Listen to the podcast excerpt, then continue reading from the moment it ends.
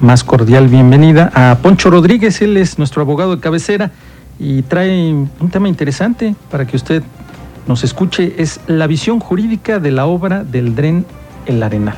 Poncho, pues bienvenido, muy buenas tardes. Mi querido Rodrigo Mérida, no dejes de enviar lo feo de la semana, No, que también es los- información. Además, con esa elegancia que lo haces. Felicidades. Muchas Rodrigo. gracias. Todo el fin de semana, fin- los fines de semana lo tienes ahí. Ahí está, siempre puesto.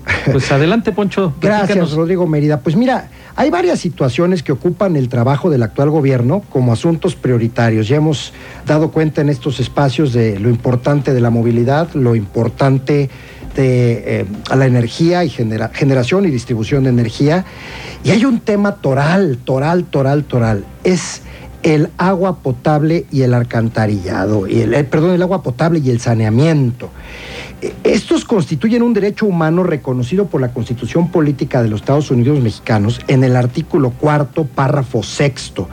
Como se ha platicado, la Constitución es la ley suprema del, del país y entre sus artículos 1 al 29, como tú lo has mencionado muchas veces, eh, se contiene lo que son los derechos fundamentales de, de nosotros los mexicanos. Aquí, en este eh, eh, en esta operación jurídica del derecho humano al agua potable y al saneamiento, pues intervienen los tres niveles de gobierno. Interviene el gobierno estatal, interviene el gobierno federal e interviene el gobierno municipal. Tenemos un problema añejo, mi querido Rodrigo Merida, que crece y nunca termina de resolverse. Este, administraciones van, administraciones vienen, hay denuncias de ciudadanos, pero el problema está creciendo como una burbuja a punto de explotar. Y es el tema del dren del Arenal, que es un dren pluvial, es un dren para captar agua de lluvia.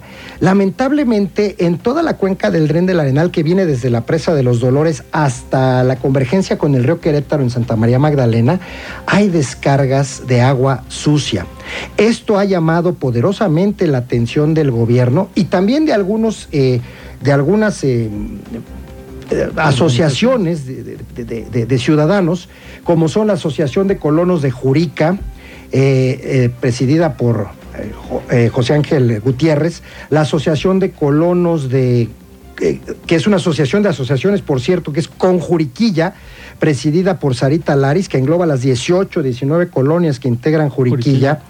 Este, y aparte, grupos ciudadanos eh, en toda esa zona norte del país que han denunciado el tema, han tomado acciones. Mira, en el caso de Jurica y de Conjuriquilla, eh, nos hemos acercado, y digo nos hemos acercado porque soy vecino de Juriquilla, con el vocal ejecutivo de la Comisión Estatal del Agua.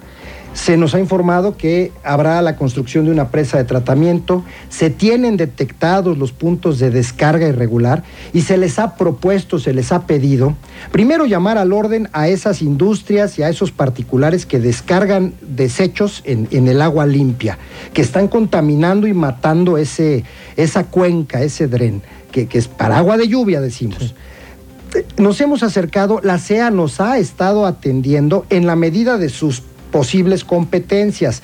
No perdamos de vista que el tema del agua a nivel federal es competencia de otra instancia que es la Conagua. Sí, federal. Pero pues aquí también hacemos eco a las palabras del señor gobernador, Mauricio Curi, que dice, los problemas que ocurren en Querétaro se tienen que resolver en Querétaro.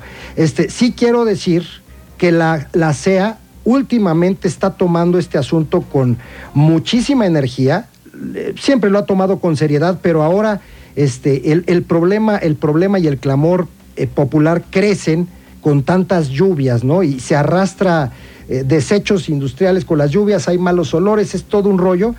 Y este, pues en este orden de ideas, eh, tenemos los vecinos un contacto directo con, con el vocal ejecutivo. Eh, se está tratando de resolver el problema, pero no todo es de su competencia. Sí, sí, Ayer sí, platicaba yo con mi amigo Enrique Uribarren.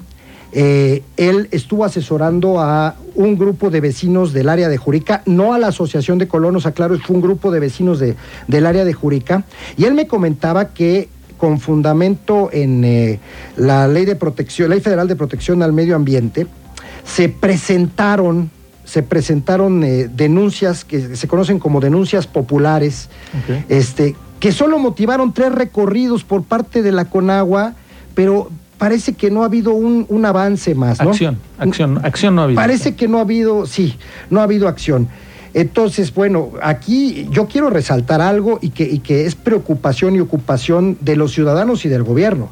El medio ambiente es un bien jurídico tutelado, incluso en el Código Penal, en el artículo 416, que establece penas hasta de nueve años de prisión, incluso hasta 12 años de prisión, si las afectaciones en las cuencas hidrológicas eh, llegan a desembocar eh, en, en- en áreas naturales protegidas.